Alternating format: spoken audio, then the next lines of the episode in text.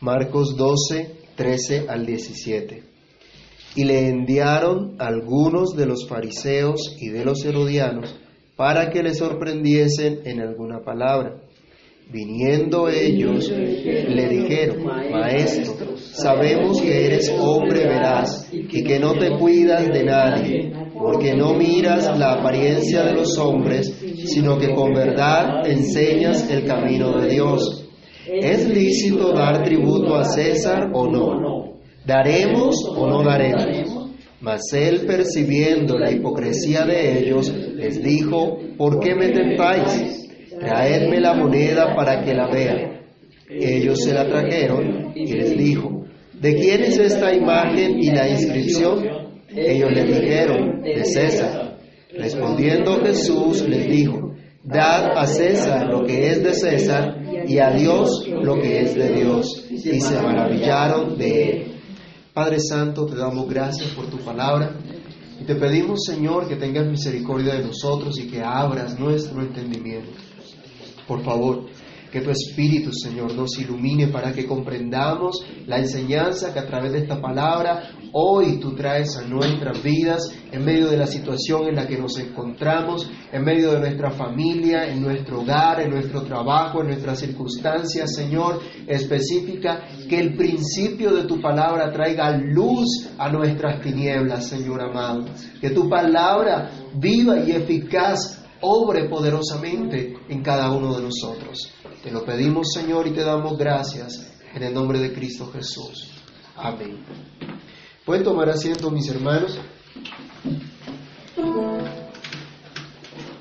En este pasaje vemos que los enemigos del Señor Jesús cambian rápidamente de estrategia para buscar algo en lo cual hacer caer al Señor Jesús y tener así entonces una excusa para entregarle a muerte de manera muy astuta buscan cómo desacreditarle y acusarle de alguna blasfemia.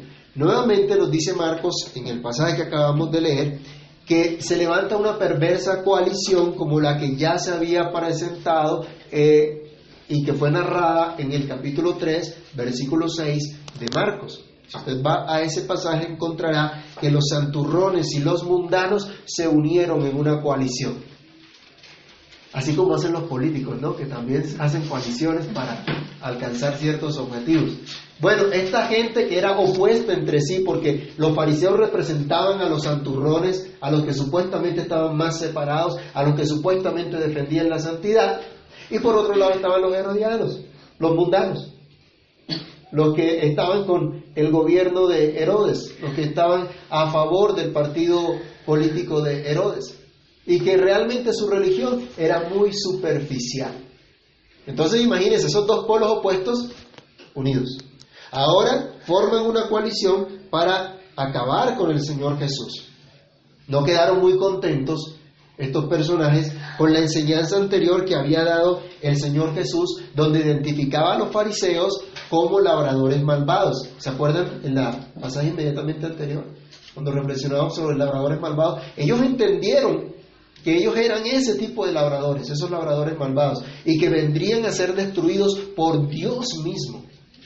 Escucharon eso, se dieron cuenta de eso, así que no se quedaron tranquilos y buscaron la manera de quitarse de encima a ese que los había tildado de labradores malvados. Entonces, en el mismo día, en el mismo lugar, buscan, cambian rápidamente de estrategia y buscan enviar ahora una comisión para que sorprendan a Jesús, dice la Escritura, en alguna palabra. Pero se encuentra con una respuesta que los deja sin palabras. Se encuentra con una respuesta del Señor que les tumba todos sus argumentos. Y la respuesta del Señor es, dad al César lo que es del César y a Dios lo que es de Dios. Con esa frase el Señor les quita todos sus argumentos, a sus armas. Y vamos a reflexionar hoy en esa frase y que salgamos de acá pensando en eso y que con esa frase nosotros tengamos un pensamiento claro de la voluntad de Dios. Al César lo que es del César y a Dios lo que es de Dios. Creo que esta es una de las frases más fáciles en toda la Biblia para recordar, ¿cierto? Entonces le vamos a dejar de tarea a los hermanos. El próximo domingo les voy a preguntar cuál fue el título del sermón. Dame a César lo que es César y Ah, bueno. Espero que el otro domingo se acuerde. En esa frase vamos a mirar en primer lugar que esto lo está enseñando o lo enseña el divino maestro. Y ustedes dirán, bueno, eso es una declaración muy obvia, sí. Es una declaración obvia, pero quiero enfatizar en que esa es la respuesta de Jesús, el divino maestro. Es la respuesta del Dios que se hizo hombre, de ese Dios verdadero y perfecto maestro.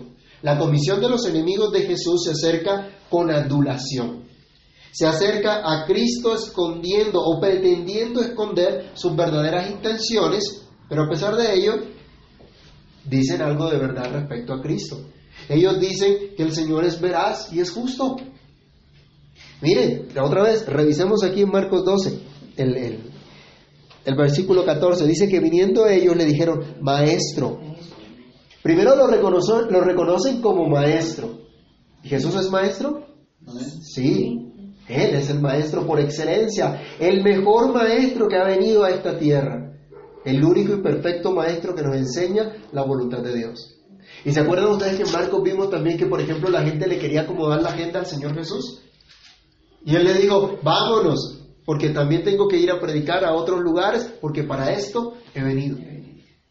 Él vino a enseñar, a enseñar a su pueblo a mostrarnos la voluntad de Dios. Entonces lo llama maestro. Sabemos que eres hombre, de, eh, hombre veraz y que no te cuidas de nadie porque no miras la apariencia de los hombres, sino que con verdad enseñas el camino de Dios.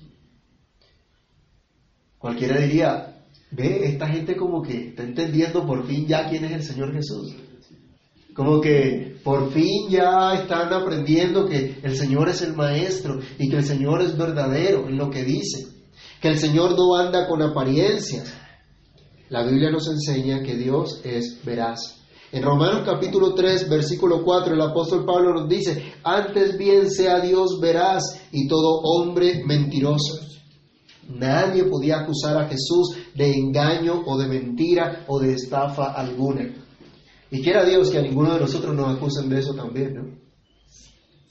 Y que si lo hacen, lo hagan mintiendo, dice el apóstol Pedro para que no sea blasfemado el nombre del Señor. Al contrario, el Señor Jesús es el camino, la verdad y la vida, el único verdadero como enseña la Escritura. Jesús no pretendía congraciarse con nadie. En eso dijeron verdad los fariseos. Cuando decían, tú no te cuidas de nadie porque no miras la apariencia de los hombres. O en otras palabras, tú no buscas congraciarte con nadie. Dios no necesita congraciarse con ninguno de nosotros. Dios no necesita, como decimos en el argot popular, dorarle la píldora a alguien para convencerlo de que haga algo que él, que él, que él quiere. Él no necesita absolutamente de nadie, de nadie para lograr sus objetivos, como si suele muchas veces hacerlo el hombre. Jesús mismo declara que Él no vino a buscar su propia gloria. Vayamos por favor a San Juan capítulo 8, versículo 50 y también en Juan capítulo 5, versículo 41. Él allí declara claramente, de, manera precisa, que Él no viene a buscar su gloria sino la del Padre y que era el Padre quien buscaba glorificar al Hijo, glorificando a Jesús. ¿Qué dice Juan 8:50? ¿Quién lo puede leer? Pero yo no busco su gloria. Hay quien la busca y juzga. Él no busca su gloria, el que la busca es el Padre. Y Juan 5:41. Gloria de hombres no recibo. Interesante. No buscaba la gloria de los hombres. A que alguien simplemente lo adulara. Es triste ver que aún dentro de la iglesia hay personas que buscan congraciarse con otros adulándolos, para así conseguir astutamente lo que quieren y en realidad no están reconociendo los dones o las cualidades de las personas, sino que simplemente aparentan estimarlas, pero cuando estas personas se convierten en un estorbo al cumplimiento de sus objetivos, simplemente los desechan. Y ya dejan las palabras bonitas y las palabras aduladoras. Yo creo, hermanos, que mm, nosotros nos hemos encontrado con más de uno de estos personajes. No sé usted, pero yo sí me los he encontrado. Gente que usted mi hermano, y usted es muy especial, y usted es esto, y usted aquello, y lo otro, y empiezan supuestamente a, a reconocerle, y como dicen por ahí, a adorarle la píldora. No, Jesús no necesita de eso. Él es veraz y Él es justo. Lo que Jesús dice es correcto, lo que Jesús dice es agradable a Dios, es verdadero, con un solo propósito. Vayamos a Filipenses capítulo 4, versículo 8. El propósito de la palabra del Señor es que meditemos en ella y que la pongamos por obra. Miren lo que el apóstol Pablo nos habla respecto a lo que es verdadero. Puede leerlo en voz Por lo alta. demás, hermanos, todo lo que es verdadero, todo lo honesto, todo lo justo, todo lo puro, todo lo amable, todo lo que es de buen nombre, y si así, y si hay virtud alguna, si alguno digno de alabanza, esto es, es En esto pensad. ¿En qué debe estar- deben estar ocupados nuestros pensamientos entonces? Aquí dice en lo que es verdadero, en lo que es honesto, en lo que es justo, en lo que es puro, en lo que es amable, en lo que es de buen nombre. ¿Y eso dónde se encuentra? En Cristo. Cristo es todo eso. Y aquí estos fariseos, aunque estaban adulando al Señor, decían algo verdadero. Jesús es veraz. Jesús es justo. Jesús es honesto. Jesús dice las cosas con verdad para mostrarnos el camino de Dios.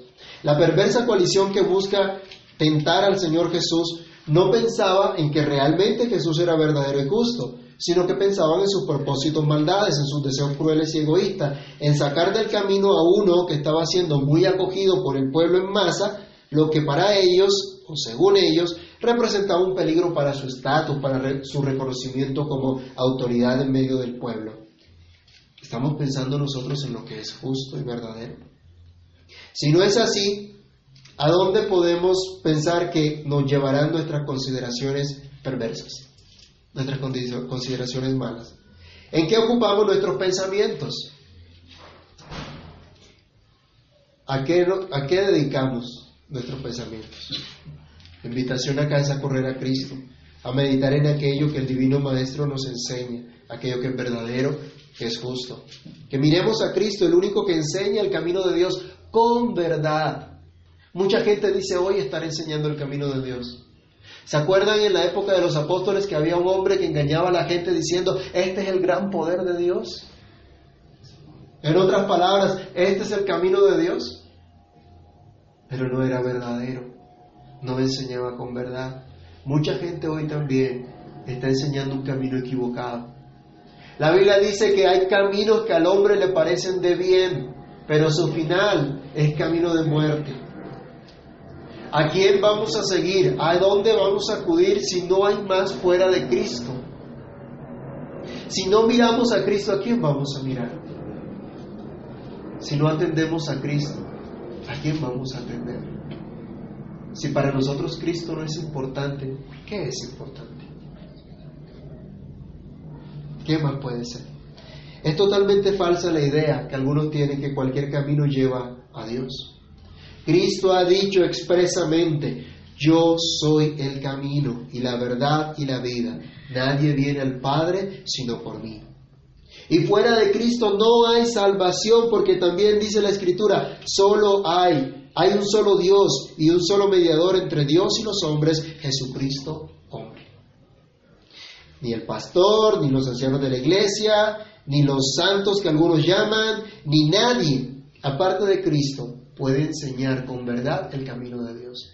Puede enseñar de verdad el camino a la salvación. Solo Cristo es el que te puede enseñar y hacer entender el camino que debes andar. ¿Se acuerdan del Salmo 32, 8? Hay una promesa del Señor. Allí el Señor dice, sobre ti fijaré mis ojos, te enseñaré el camino que debes andar.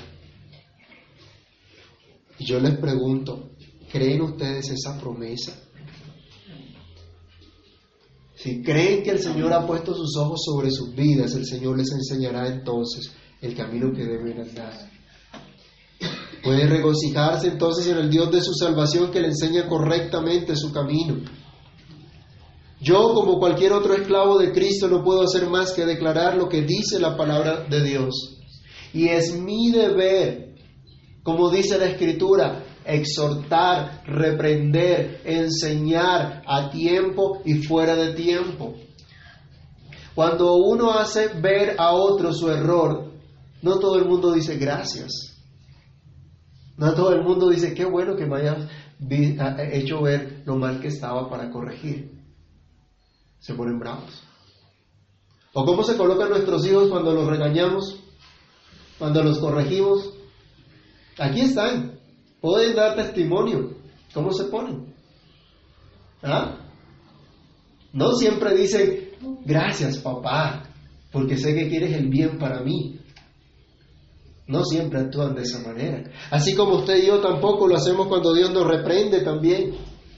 Mi deber es dar lo que dice la Escritura como pastor o como pastor de mi casa, yo tengo que corregir.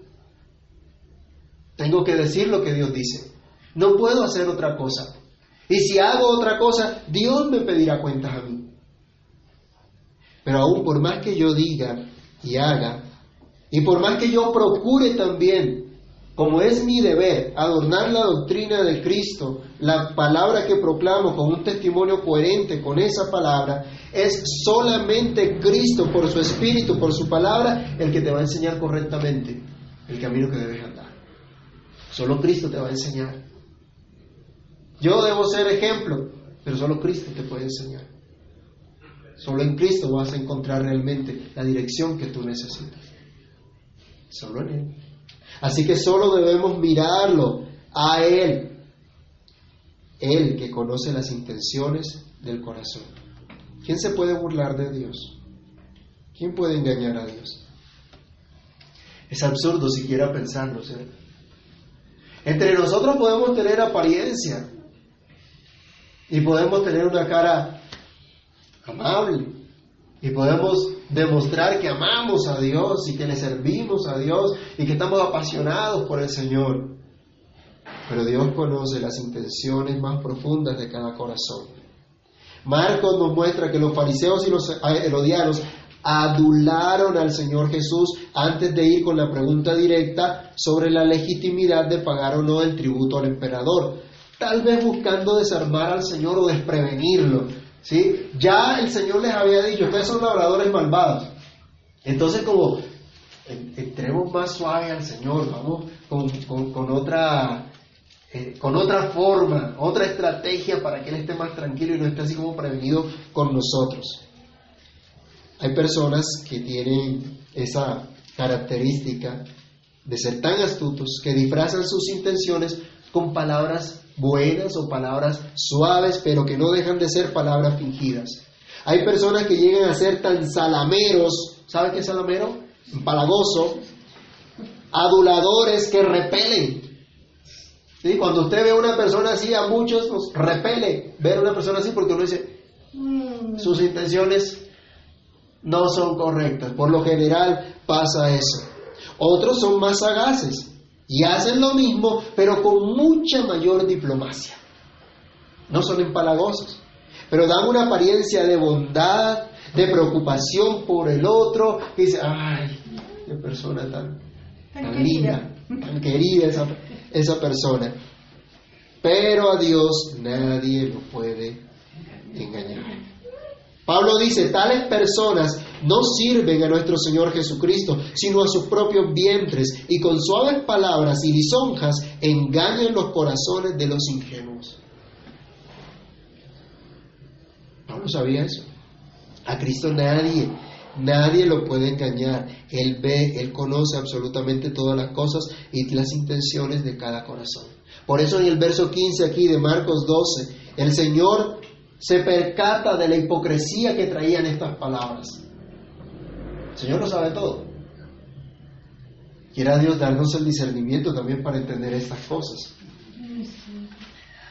El Señor se percató que los herodianos y los fariseos eran dobles y su propósito no era legítimo. Ellos no eran las personas que tenían una duda y esperaban que Cristo pudiera resolvérselas.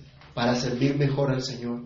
Ellos no eran de las personas que simplemente querían aprender más de Dios, sino que querían polemizar y querían dejar al Señor Jesús en una condición en la que si decía si hay que pagar impuestos, se convertía entonces en enemigo del pueblo que estaba oprimido por esos impuestos. Y si decía que no había que pagarlos para quedar bien de pronto con los, con los, con los judíos, entonces se metía en problemas con Herodes, se metía en problemas con el gobierno. Ellos dirían, de cualquier forma, la respuesta que nos dé va a fallar y lo vamos a desacreditar. Jesús entendió lo que había detrás de, esas palabras fingidas y suaves y de ese supuesto reconocimiento. Hay hombres que les gusta reconocerse unos a otros, ¿no? Y se condecoran y se dan medallitas. ¿Se han visto a los gobernantes haciendo ese espectáculo, ese show? Hay algunos creyentes que también hacen lo mismo, algunos ministros del Señor que también se andan condecorando. Quiera Dios que aprendamos que lo único que debemos anhelar es las palabras del Señor el día que Él venga y diga, bien, buen siervo y fiel. Eso es lo que tenemos que anhelar. Es lo que tenemos que esperar. A Dios nadie lo puede engañar. Cuidado con tratar de engañar al Señor. Dios no puede ser burlado. Cuidado con tratar de engañar al pueblo de Dios. No sea que te identifiques como un labrador malvado al cual Dios mismo vendrá a destruir. Dios mismo vendrá a destruir. Cuidado con, con desatender la enseñanza del Divino Maestro. Pero vemos en la respuesta de Jesús algo muy sabio. Y en la respuesta de Jesús, dada al César lo que es del César, a Dios lo que es de Dios, pidiendo primero la, moneda, les va a enseñar también algo que debemos aprender nosotros hoy, es la segunda reflexión, respeto a las autoridades. Este punto es a veces muy difícil para nosotros.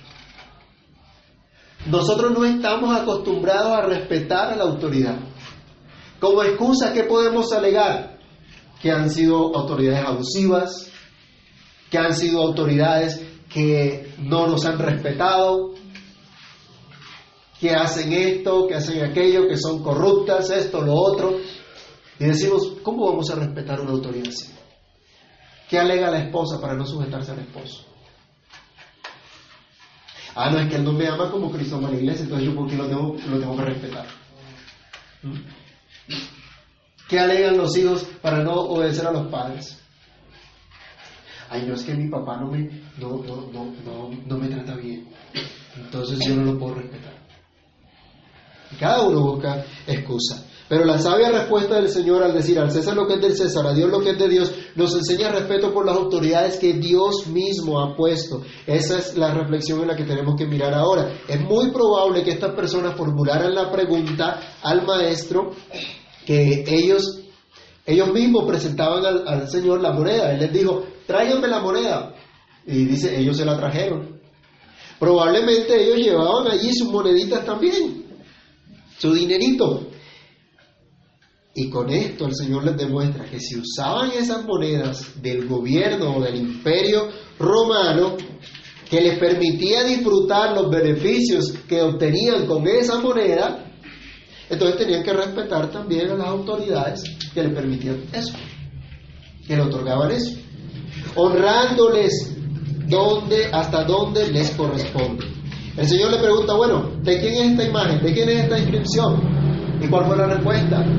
César. Ah, bueno. La inscripción de la moneda era del emperador. Por un lado, por, un lado de la cara decía que él era el Augusto, el emperador Augusto, hijo del divino Augusto. Y por el otro lado decía sumo pontífice. ¿Cómo les parece eso? ¿Eh? ¿Cuántas prerrogativas estaba atribuyendo este hombre? ¿Cuántas cosas estaba atribuyendo acá? Bueno, él era la autoridad máxima del imperio, bajo el cual la nación judía providencialmente había sido puesta como vasalla. Muchos lucharon contra eso, trataron de liberarse de ese yugo infructuosamente. Pero Jesús aquí no se identifica como un revolucionario diciendo, es injusto ese tributo, acabemos con las clases sociales, acabemos con el imperialismo romano. O como diría hoy los socialistas del siglo XXI, con el imperialismo yanqui. No, el Señor no respondió de esa manera. Él no actuó de esa, de esa forma. El principio que nos da el Señor Jesús es respeto a la autoridad como aquellos que Dios ha puesto para dirigir, para gobernar, para cuidar. Leamos por favor Romanos capítulo 13, del verso 1 al 7. Romanos 13, del 1 al 7. Vamos a leerlo todos. Romanos 13, del 1 al 7 y lo leemos todos a una sola voz. Romanos 13, del 1 al 7 dice, Sométase toda persona a las autoridades superiores, porque no hay autoridad sino de parte de Dios, y las que hay por Dios han sido establecidas. De modo que quien se opone a la autoridad, a lo establecido por Dios resiste. Y los que resisten acarrean condenación para sí mismos porque los magistrados no están para infundir, temor al que hace el bien, sino al mal. ¿Quieres pues no temer la autoridad? Haz lo bueno y tendrás alabanza de ella, porque es servidor de Dios para tu bien.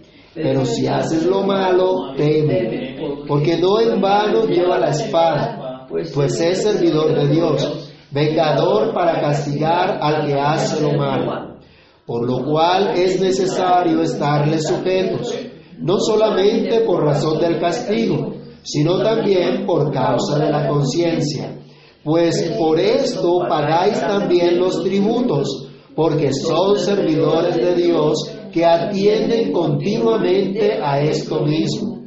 Pagad a todos los que debéis, al que tributo, tributo al que impuesto, impuesto. Al que respeto, respeto. Al que honra, honra. Es, hasta allí. Es claro entonces la instrucción del apóstol. Es claro el llamado de Dios el respeto a las autoridades. Hay que honrar a las autoridades como corresponde, dirigiéndose a ellas de manera respetuosa, orando por ellas, porque el mismo Pablo decía, esto es bueno y es agradable delante de Dios, que oren por todos los reyes, por todos los que están en eminencia, para que vivamos quieta y reposadamente. La pregunta es, ¿hacemos eso? ¿Oramos por nuestras autoridades? A veces se nos olvida. Bueno, ahí en el boletín está, hermano. Así que lléveselo para que nos recuerde esta semana. El respeto a las autoridades se manifiesta también pagando los impuestos debidos. Acabamos de leerlo. Dice, pagar tributo. Al que tributo, tributo. Al que impuesto, impuesto. O sea que tenemos más cosas para decir, pero es que son unos corruptos. Pero es que se roban la platica y no vemos las inversiones. A veces por esas excusas, porque si hay casos y lo hemos visto, a veces por eso simplemente tomamos la actitud de otros de decir, no, no, no, voy a cumplir, pero estamos poniéndonos en rebelión contra Dios. Y estamos desconociendo que sí hay beneficios que recibimos de ello no se estaban beneficiando con esas monedas, con ese denario, con el pago del salario de un día, no tenían en su bolsillo una moneda del pago de un día. ¿Cuánto cuesta el día de salario hoy de un salario, de un salario mínimo? ¿O cuánto se gana usted al día si no es un salario mínimo? Bueno, esa cantidad de plata en el bolsillo. La tenían allí, pero decían, no, no hay que pagar tributos, no hay que pagar impuestos. Y hablando de impuestos, en otro mes se nos vence el impuesto, ¿no? Tenemos que pagar el impuesto con el 10% de descuento.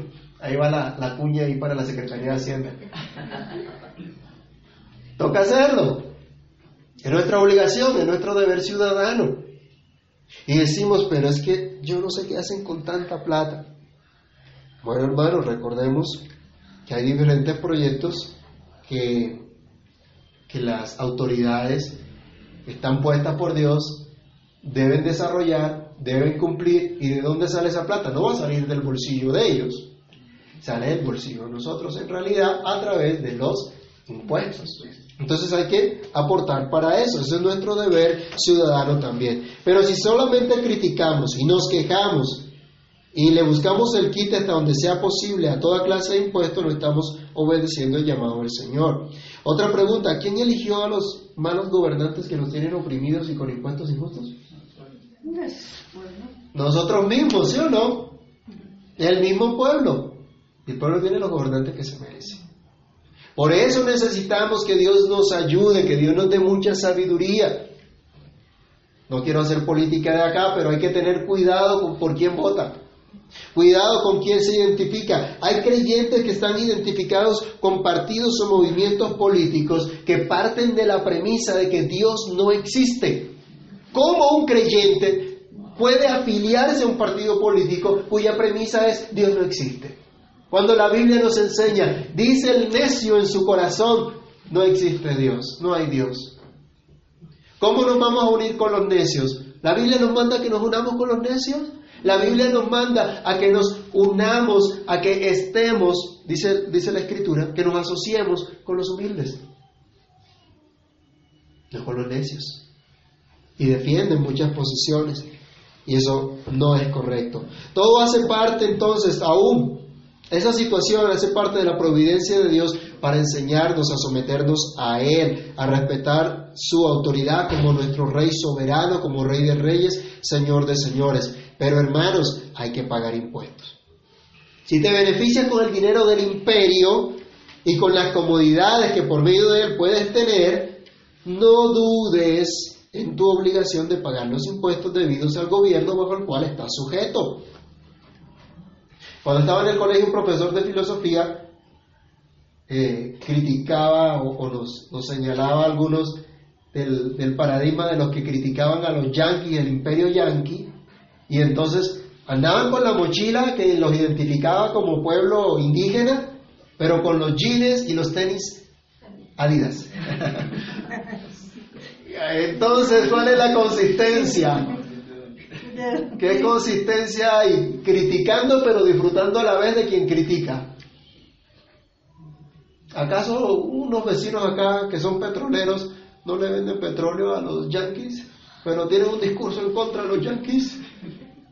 Eso no tiene sentido realmente, no tiene coherencia alguna. Pagad a todos lo que debéis, al que tributo, tributo, al que impuesto, impuesto, al que respeto, respeto, al que honra, honra. Es probable que esos mismos romanos, creyentes, que escucharon el testimonio de Pedro a través del Evangelio de Marcos, eran de los que se estaban beneficiando de ser parte de ese gobierno establecido. Tenían vías, tenían infraestructura que ayudaban a que se desarrollara mejor la economía en la cual ellos vivían. Hermanos, nosotros no nos podemos aislar de la sociedad del mundo en que vivimos. Porque somos cristianos, entonces no vamos a trabajar.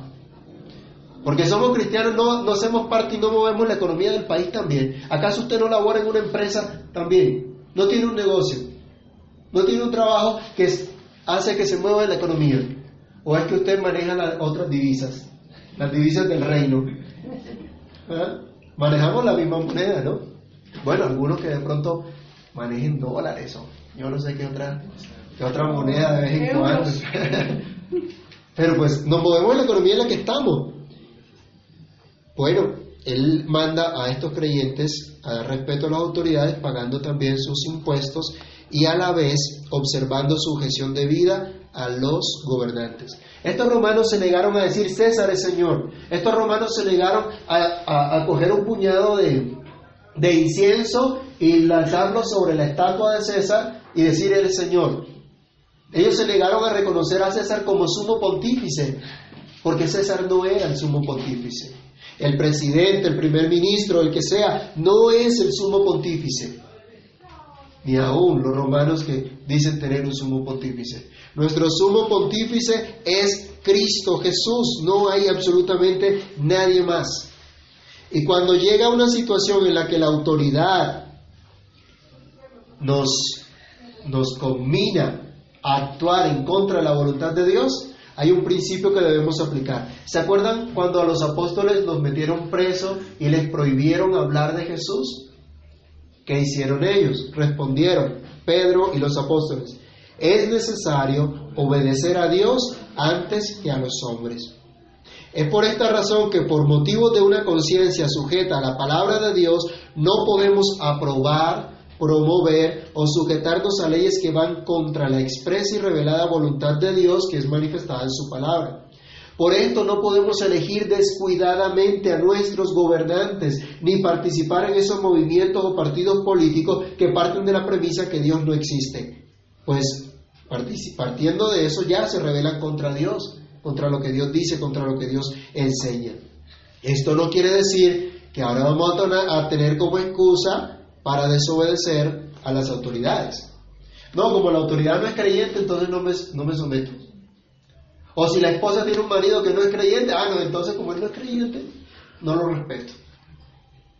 O el esposo, como la esposa no es creyente, entonces la voto. No. Eso no es lo que Dios nos, lo que, lo que Dios nos manda pero sí a mantener una convicción firme de lo que Dios claramente nos expresa. Si tú eres médico, tú no puedes practicar un aborto, porque la Biblia lo prohíbe, porque va en contra de la palabra de Dios. Entonces no te pueden obligar a eso. Si tú eres un maestro en una escuela del gobierno, tú no puedes enseñar la ideología de género que quiere implementar el gobierno. No lo puedes hacer y no te pueden obligar a eso. Eso no es lícito. Aunque el gobierno haga leyes para legalizar sus injusticias o su maldad, no nos podemos someter en ese caso a ello. Hermanos, nosotros no podemos obligar a nadie a que viva de acuerdo a la palabra de Dios. Pero tampoco nos pueden obligar a nosotros a vivir en contra de lo que Dios nos dice en su palabra. No nos pueden obligar a ello.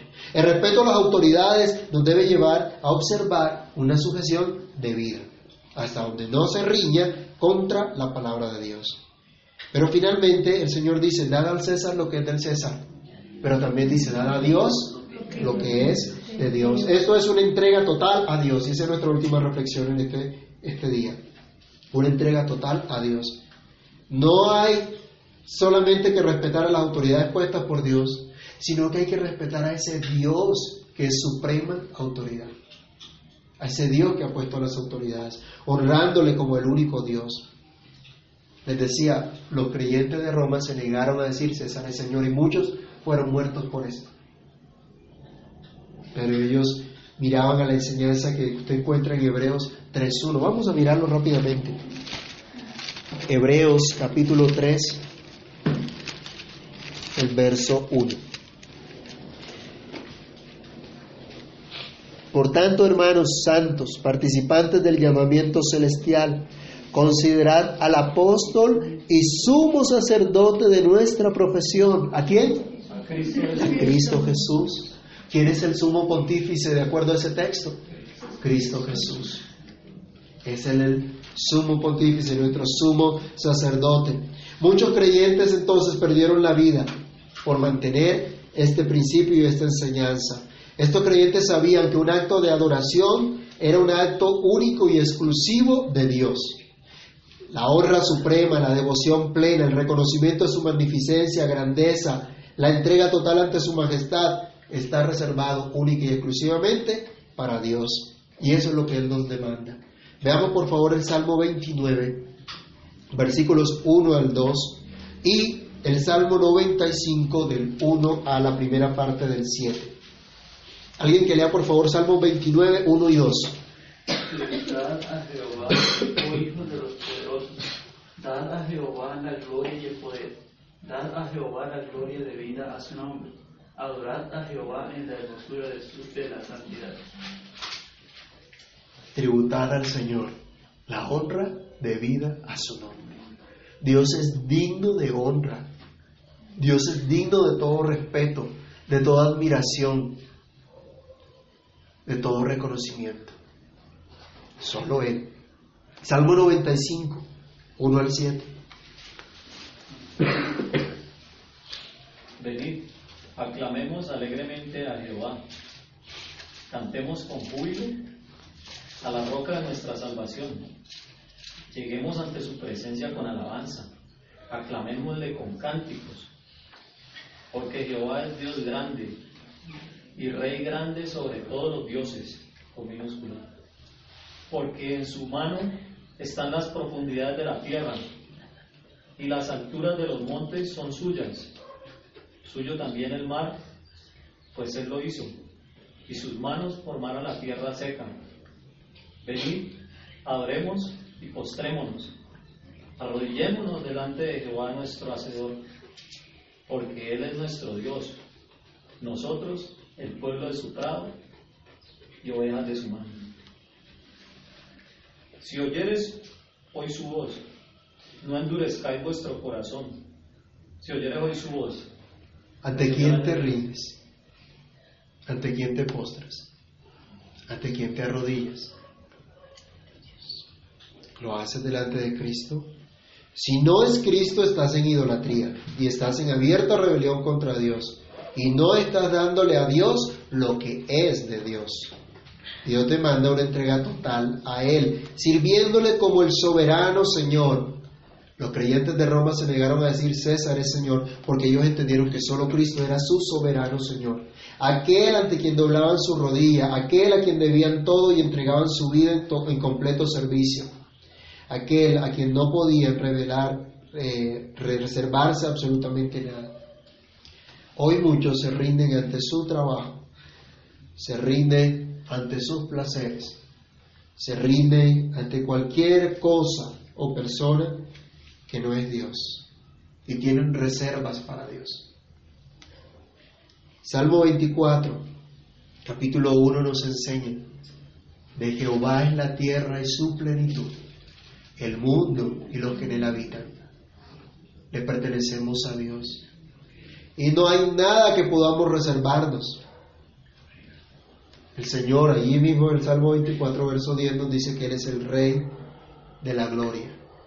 Y hay una palabrita que usted encuentra mucho en los salmos que dice Selah, que significa medita en esto.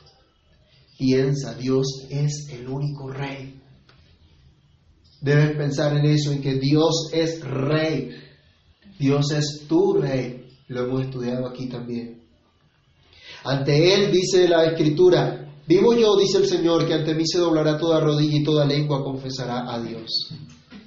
Así que hermanos, con cuánta abnegación, con cuánta dedicación y amor sirves tú a Dios. ¿Esperas que el Señor te retribuya en algo como si Él te debiera algo?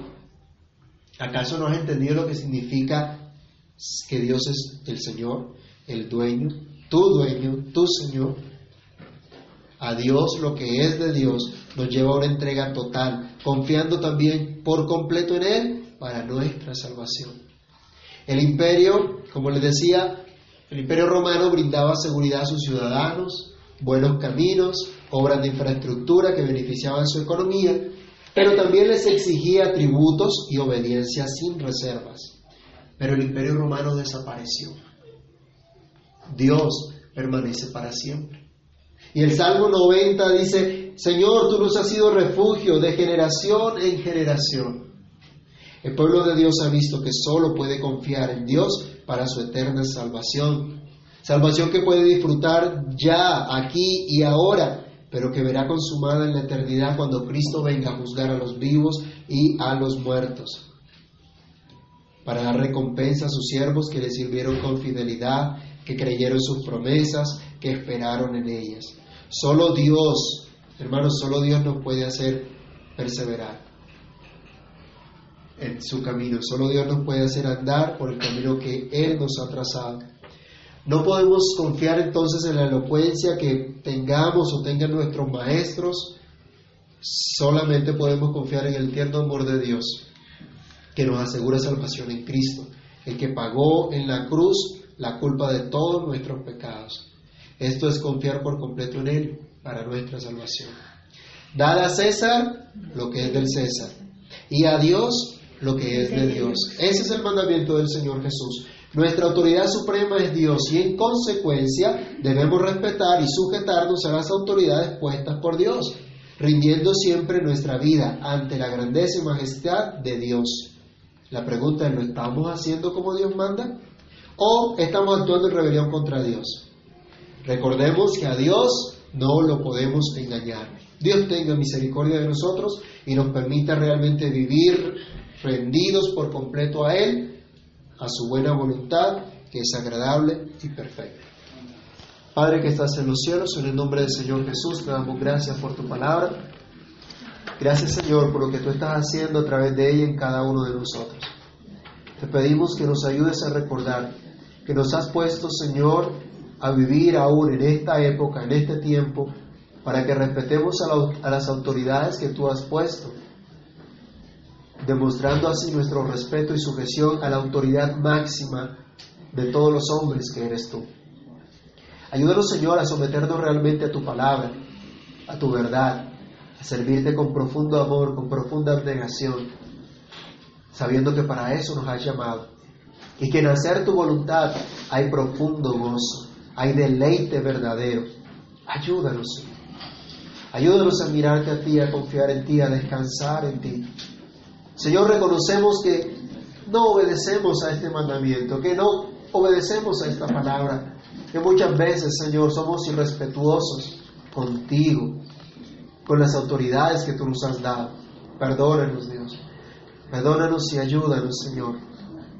Ayúdanos a dar un testimonio coherente con la enseñanza que hemos recibido. Por favor, ayúdanos durante la semana a meditar en esta palabra, a recordar que tú eres nuestro Dios, tú eres nuestro Rey, que tú eres nuestro Señor. En tu mano nos colocamos, oh Dios, y confiamos que tú nos enseñes ese camino que debemos andar. En Cristo Jesús le damos gracias. Amén.